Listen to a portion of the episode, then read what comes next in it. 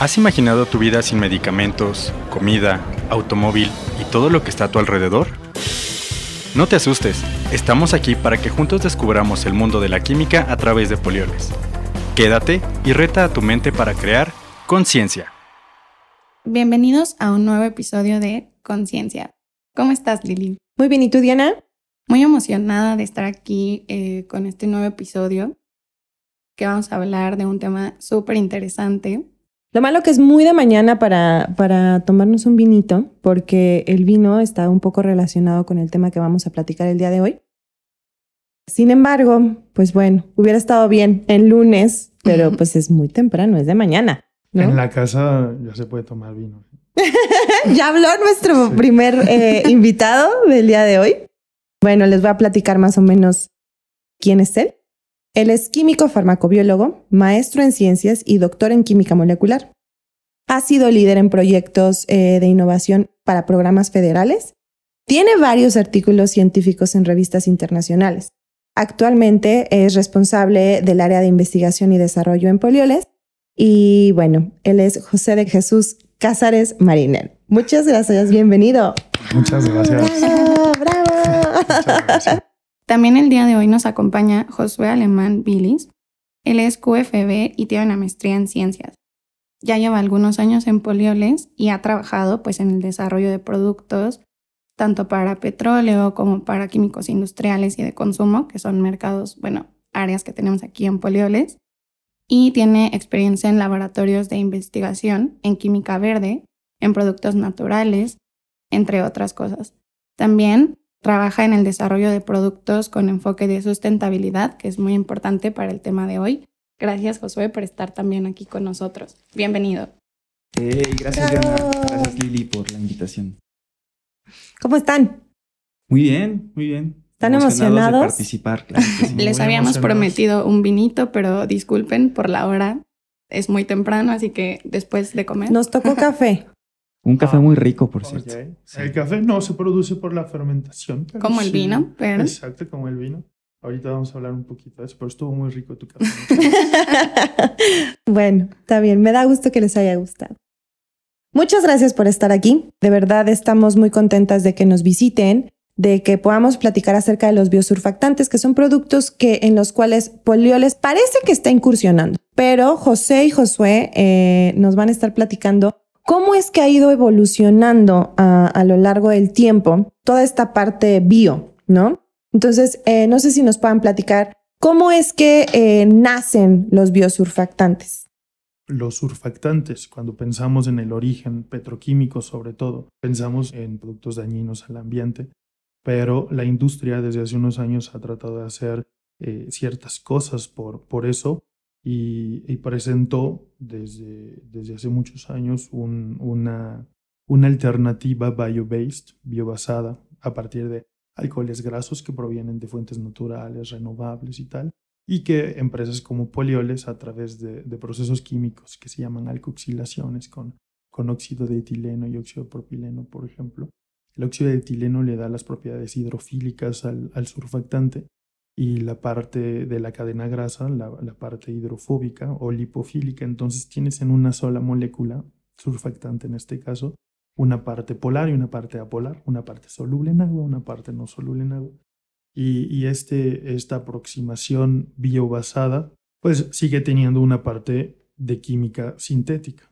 Y, esos, y estos, estos productos semisintéticos vinieron a reemplazar a los productos completamente sintéticos. Pero el, el proyecto que, que estás eh, presentando y que Polioles ya tiene unos años trabajando a nivel de, de investigación y desarrollo, de innovación, es completamente bio, porque partimos del uso de microorganismos que convierten sustratos, sustratos naturales, reciclables, ¿no? este, circulares, en, en productos de valor. Y eso les llamamos los biosurfactantes.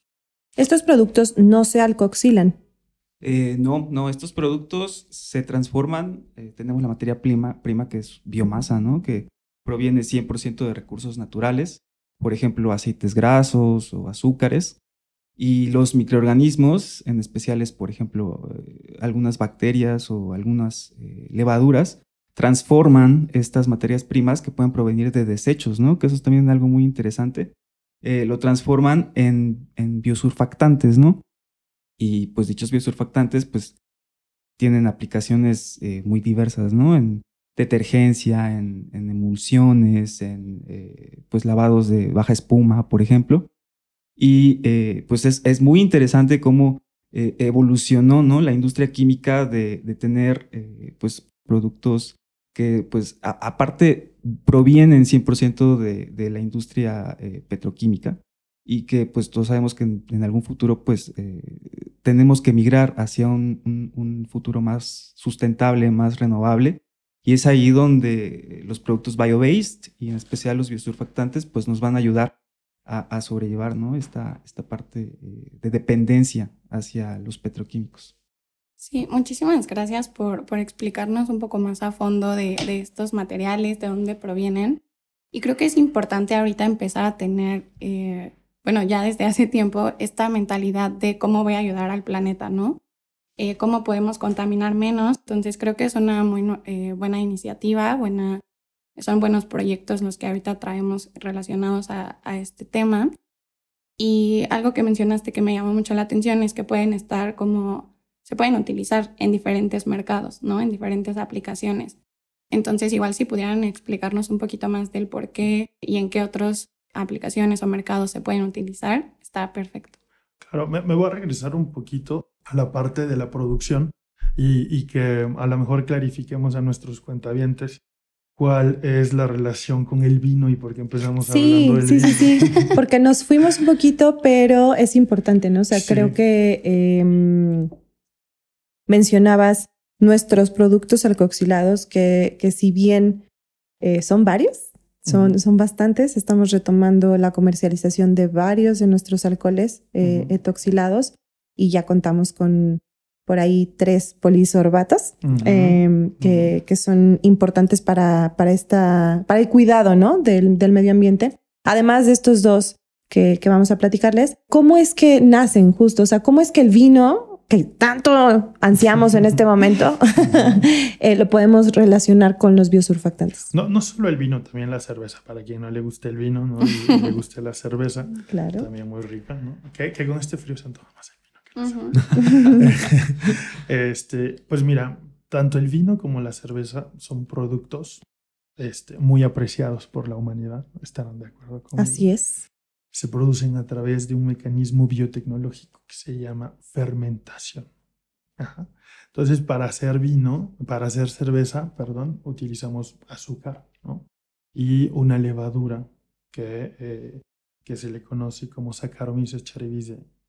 Y esta levadura transforma el azúcar que se le pone a un caldo de cultivo en alcohol. Entonces se llama una fermentación alcohólica. Y nosotros, como clientes de consumidores de ese producto finísimo, bueno, nos terminamos degustando. Y bueno, como clientes, consumidores este, exigentes de ese producto terminado, que es la cerveza, terminamos degustando el, el, el producto que fabricó un microorganismo. En este caso, pudiéramos llamarlo un catalizador. Entonces, tanto el vino como la cerveza, algunos productores de medicamentos, enzimas, antibióticos, utilizan a los microorganismos, particularmente las enzimas que hay dentro de los microorganismos, bacterias, levaduras, hongos, para producir materiales de valor. Entonces, y, fíjate, ahí puede entrar una aplicación, eh, que me preguntaba Diana sobre las aplicaciones, porque un microorganismo cuando se enfrenta ante un, voy a decir, este, un, derrame de petróleo o un derrame de, algún agente contaminante. Y hay un microorganismo presente, puesto a propósito, ¿no? Para llevar a cabo una remediación de ese ambiente contaminado, no le queda de otra, nada más que producir ciertas sustancias que son metabolitos secundarios que le ayudan a que el petróleo, el derrame, el contaminante que, que, que, está presente en el ambiente lo empiece a degradar. Y eso se llama bioremediación. Entonces, una, una aplicación eh, natural de un microorganismo productor de biosurfactante puede ser la bioremediación. Entonces aquí ligamos la producción de, del biosurfactante con la primera aplicación, pero al igual que los surfactantes que, que, Polioles produce desde hace más de 50 años, eh, los, los biosurfactantes son son moléculas anfifílicas, y perdón por el término, si hay algún químico por aquí me comprenderá, pero ahorita lo vamos a explicar. Moléculas anfifílicas, anfipáticas, ¿no? Lo estoy complicando. ¿Eh? No, bueno. o como diría el profesor Ibrahim Banat de la Universidad de Ulster, amigo de Polioles y colaborador eh, activo de, en el proyecto, una, una celebridad en el campo de la aplicación industrial de biosurfactantes. Este, Ibrahim Banat dice que son moléculas esquizofrénicas, porque por una parte les gusta estructuralmente, molecularmente, eh, la composición, la arquitectura. Una parte de la molécula le gusta lo, el agua, lo hidrofílico, soluble, nada, muy bien, se, se solubiliza, se dispersa. Y por otra parte es eh, soluble en aceite. Entonces es como cuando mezclamos, cuando hacemos este, híjoles, vamos a, antojar mucho a nuestros cuentavientes, pero cuando hacemos una ensalada, ¿no? Y le ponemos este, una, un aderezo y preparamos eh, algo acuoso con aceite de oliva, ven que no se puede mezclar este, y se, se, Están las, dos, las dos fases. Entonces los surfactantes, los surfactantes eh, incluso en la industria alimentaria hacen eso, hacen que el aceite y el agua sí se puedan juntar. Entonces, cuando decimos, ay, no se llevan como el aceite y el agua, pues ponemos un surfactante ya, ya, ya se podrá. Entonces, eh, polioles eh, yo creo que es uno de los, de los principales exponentes en la producción de surfactantes químicos en México. Y, y bueno, pues ahora lo será para, la, para la, la, la, alternativa sustentable que son los biosurfactantes. Entonces, lo único diferente es entre surfactante y biosurfactante es la parte bio, de dónde viene. Entonces, eh, los biosurfactantes pueden, chicas, cumplir eh, exactamente las mismas funciones que un surfactante convencional por este hecho de, estar compuesto una parte lipofílica y una parte hidrofílica. Ahora, ¿de dónde viene la parte lipofílica? Pues puede venir, como Josué lo estaba comentando, de una fuente, de, un desecho o de una fuente eh, natural como aceite de soya utilizado, ¿no? o aceite de, de canola, o aceite de, ricino, aceite de girasol, aceite de, oliva. Particularmente, yo me, tardé en decir aceite de oliva, aunque es mi favorito. Se lleva bien con el vino.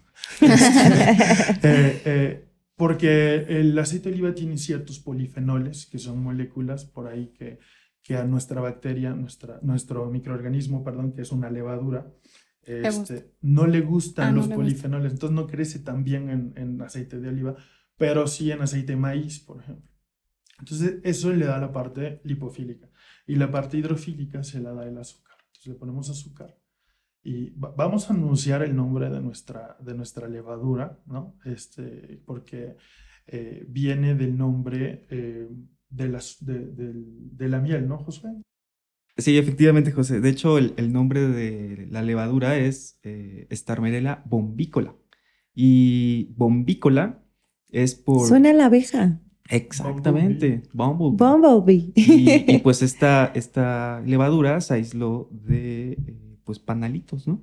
Ahí estaba la levadura, la aislamos y ahora pues se utiliza para producir biosurfactantes. Wow. Yo tengo una duda.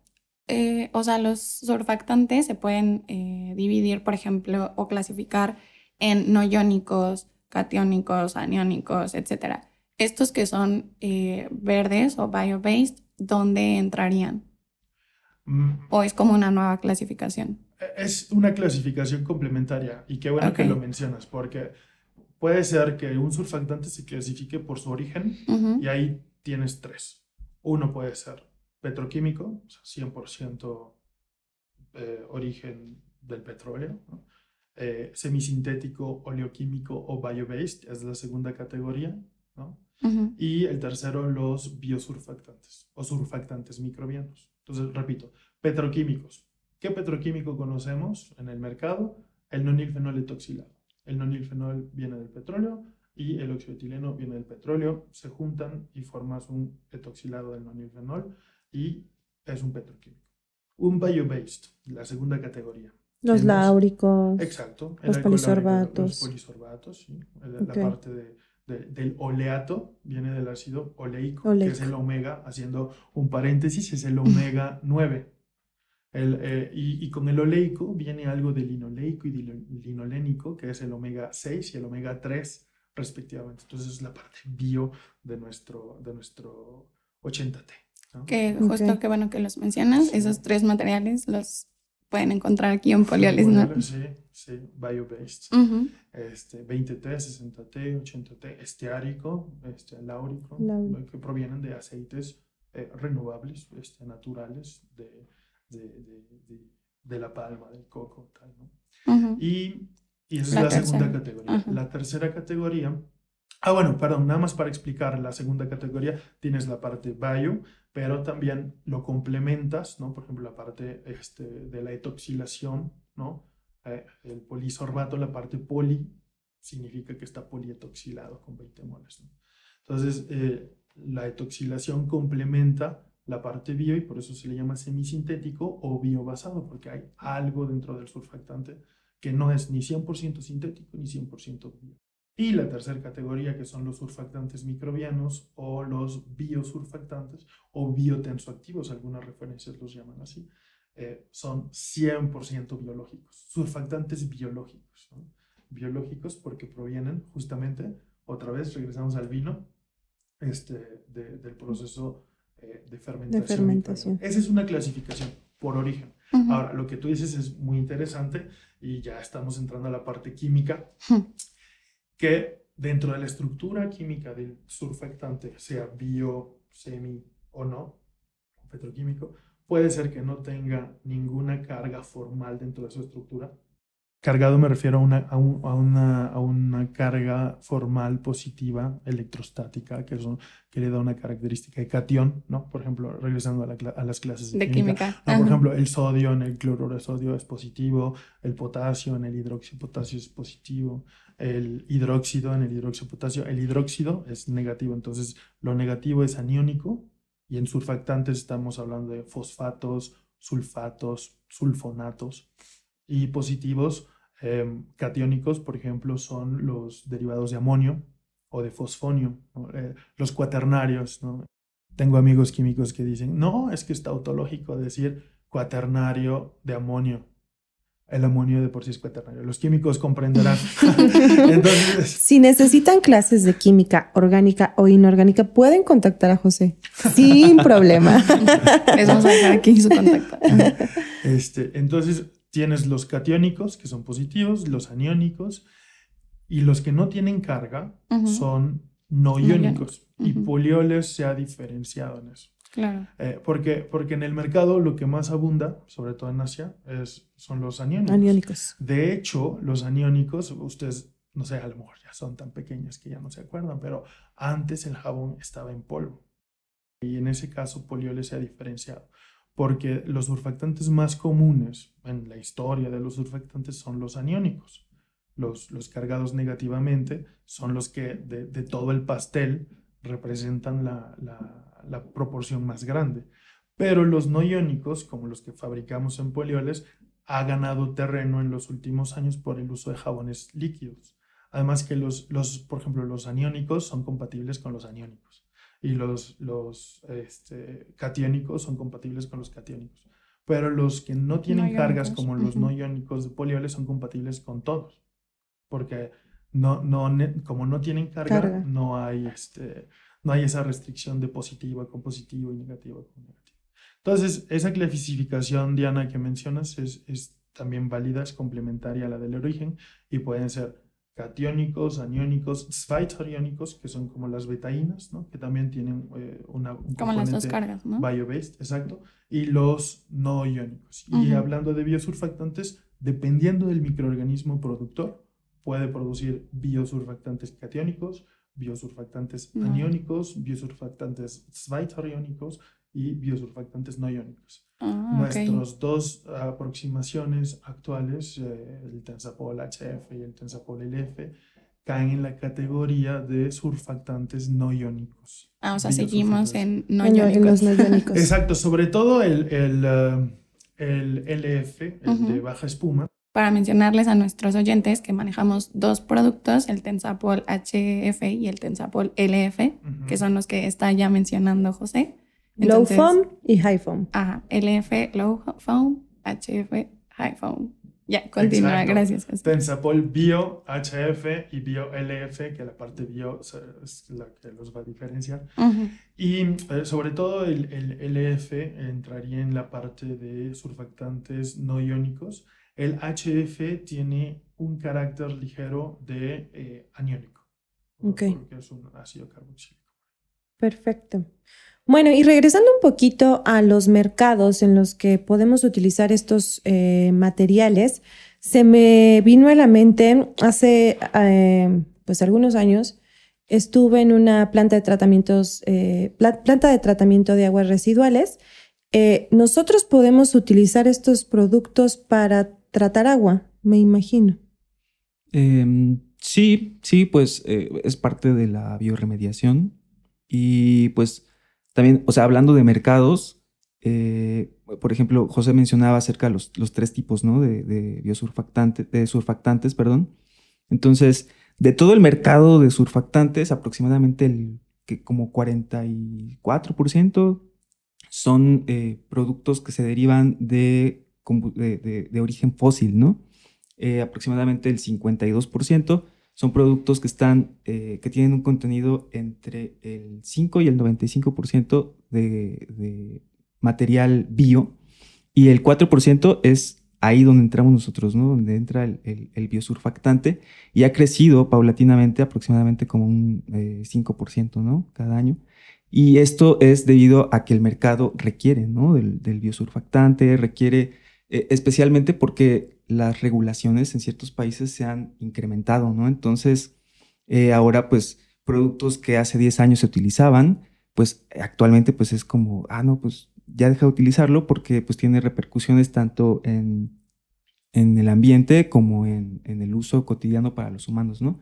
Y en el caso de los biosurfactantes, pues pueden ser utilizados en cosméticos, pueden ser utilizados en la industria textil, pueden ser utilizados en, eh, eh, en, alimentos también, solamente que en este caso pues se necesitan hacer como un poco más de estudios porque el origen eh, microbiológico pues ahí acarrea un poquito de, cosas, ¿no? Como, ay, pues igual puede ser un organismo modificado, ¿no? Entonces, pues no hay consecuencias, no hay consecuencias visibles, ¿no? Pero pues en la opinión pública, ¿no? Está así como, no, pues si es organismo modificado, no lo uses, ¿no?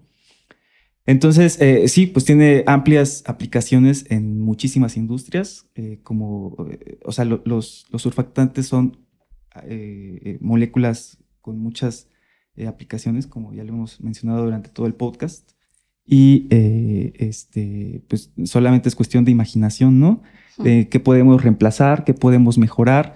¿En qué formulaciones las podemos aplicar? Y para eso, pues hay, hay un sinfín de opciones.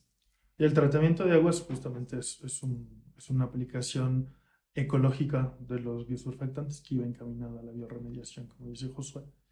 Y, y es su, su, uno de los campos más, más interesantes y, y, explorados en la literatura reciente de los biosurfactantes. Sin descuidar el, su incursión en lavatrastes. Ya en América, en América Latina, eh, digo, no, Europa, porque Europa está dominando eh, la aplicación de biosurfactantes en cosméticos, en productos del cuidado personal. Los puedes encontrar en productos para, para el tratamiento del acné, ¿no? en, en, pomadas, en cremas eh, de, de, compañías francesas, alemanas, inglesas. Pero quería remarcar que en, en América, este, en, en Latinoamérica, particularmente en Chile, ya se está utilizando un lavatrastes conteniendo ramnolípidos, que son biosurfactantes producidos por microorganismos, que son surfactantes entre no iónicos y iónicos, ¿no? surfactantes biológicos, y ya están utilizando lavatrastes con biosurfactantes. Pero también los puedes encontrar en limpieza institucional, en detergencia, en limpieza del hogar, cuidado del hogar, naturalmente, eh, lo que son shampoos, acondicionadores, Ahí encontramos biosurfactantes también. Algo que nos han preguntado, por ejemplo, nuestros clientes es si esta, eh, estos materiales, los biosurfactantes, se utilizarían para reemplazar algún surfactante que ya están utilizando como a la misma proporción, cambia, o si realmente necesitan, por ejemplo, de los dos surfactantes en la misma formulación. No sé si me explico. Sí, te explicas. Yo creo que, que como todo cambio eh, programado, se tiene que hacer gradual y paulatinamente, ¿no? explorando siempre los pros y los contras.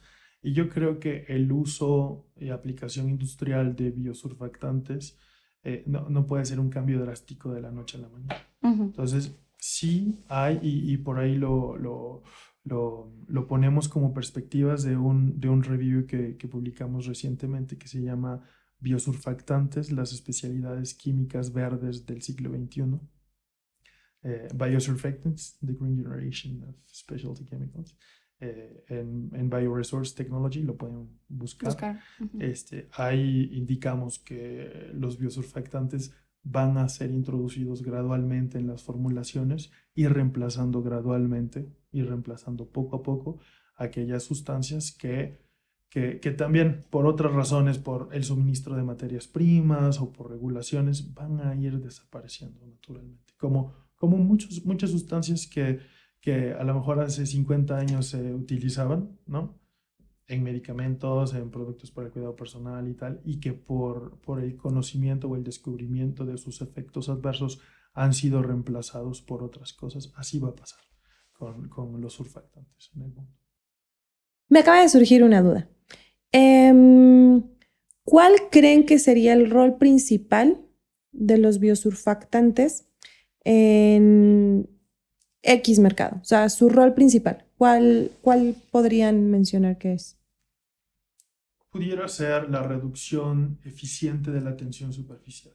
La verdad es que desde nuestra parte técnica, no eh, científica, eh, lo que hemos determinado en los laboratorios es que con pequeñas dosis, estamos hablando de partes por millón, de, un biosurfactante concentrado, como son nuestros soforolípidos, nuestros glucolípidos, reducen impresionantemente la tensión superficial. Entonces, el reducir la tensión superficial, pues puede traducir en muchas cosas. Puede traducir en un poder de humectación, puede traducir en un poder de emulsificación, puede traducir en, en, en hasta de mejorar la apariencia de la formulación de un material, ¿no?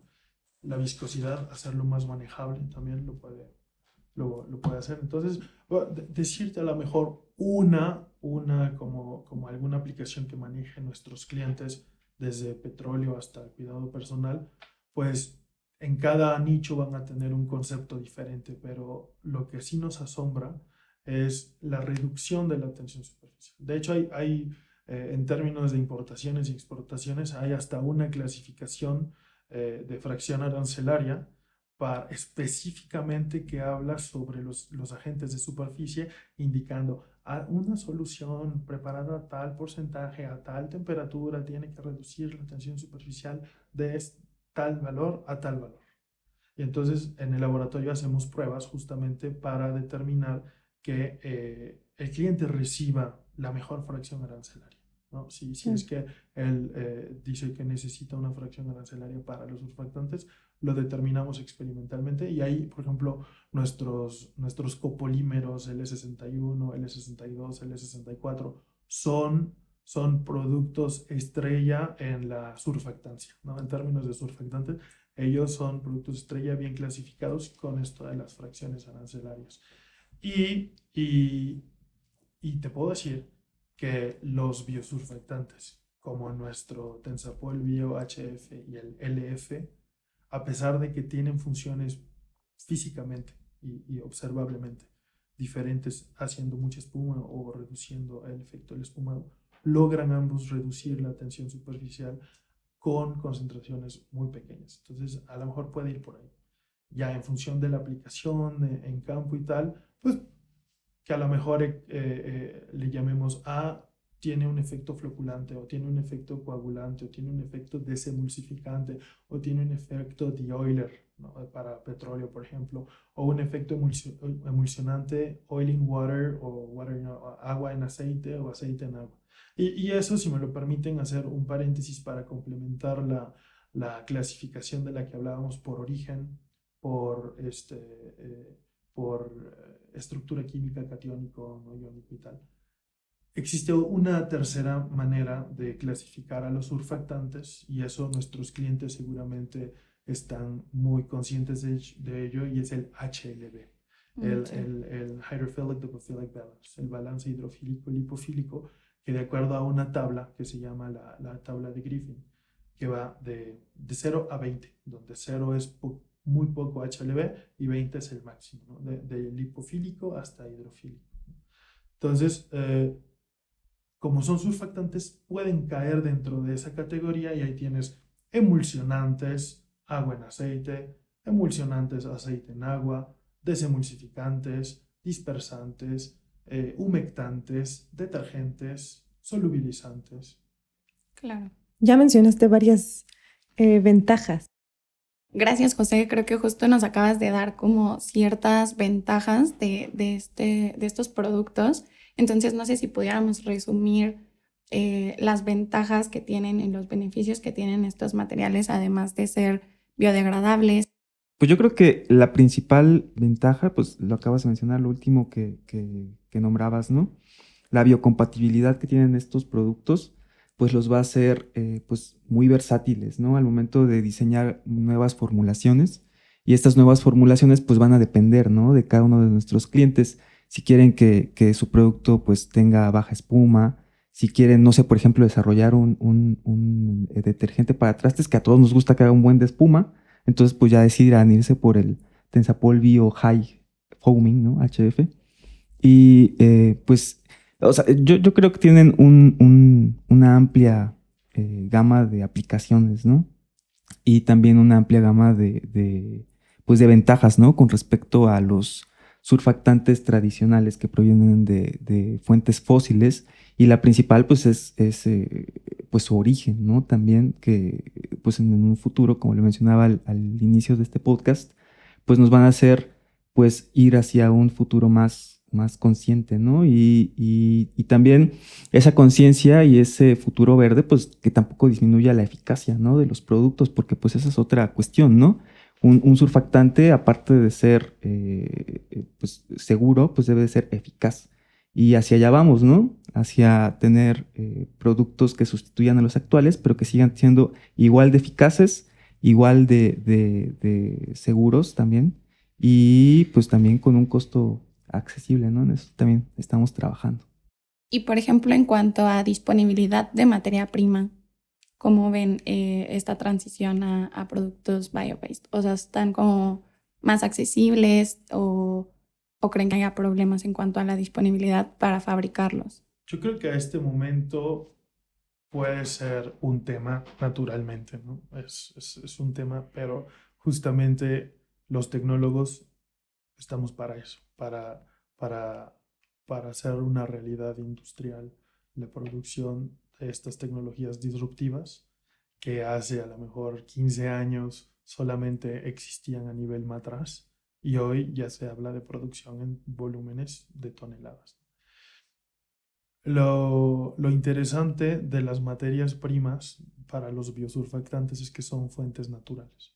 Entonces, mientras cuidemos y también tengamos respeto y responsabilidad por esas fuentes naturales, eh, es casi una certeza que siempre va a haber de dónde, de dónde obtener los sustratos que alimentan a los microorganismos para la producción de biosurfactantes. Perfecto. Pues sí, es em, como menciona José, eh, tenemos que ser responsables, tener respeto eh, al entorno en el, que, en el que vivimos todos, porque todavía nos queda mucho tiempo aquí. Esperemos. y pues muchísimas gracias. No sé, Diana, si tengas alguna otra pregunta. No, más que pregunta, un comentario. Eh, no sé si vieron hace poco una noticia que decía que la capa de ozono se está cerrando Y creo que esto ha sido gracias a, bueno, no creo, lo decía la noticia que leí, que es gracias al protocolo de Montreal, que gracias a eso pues empezaron a,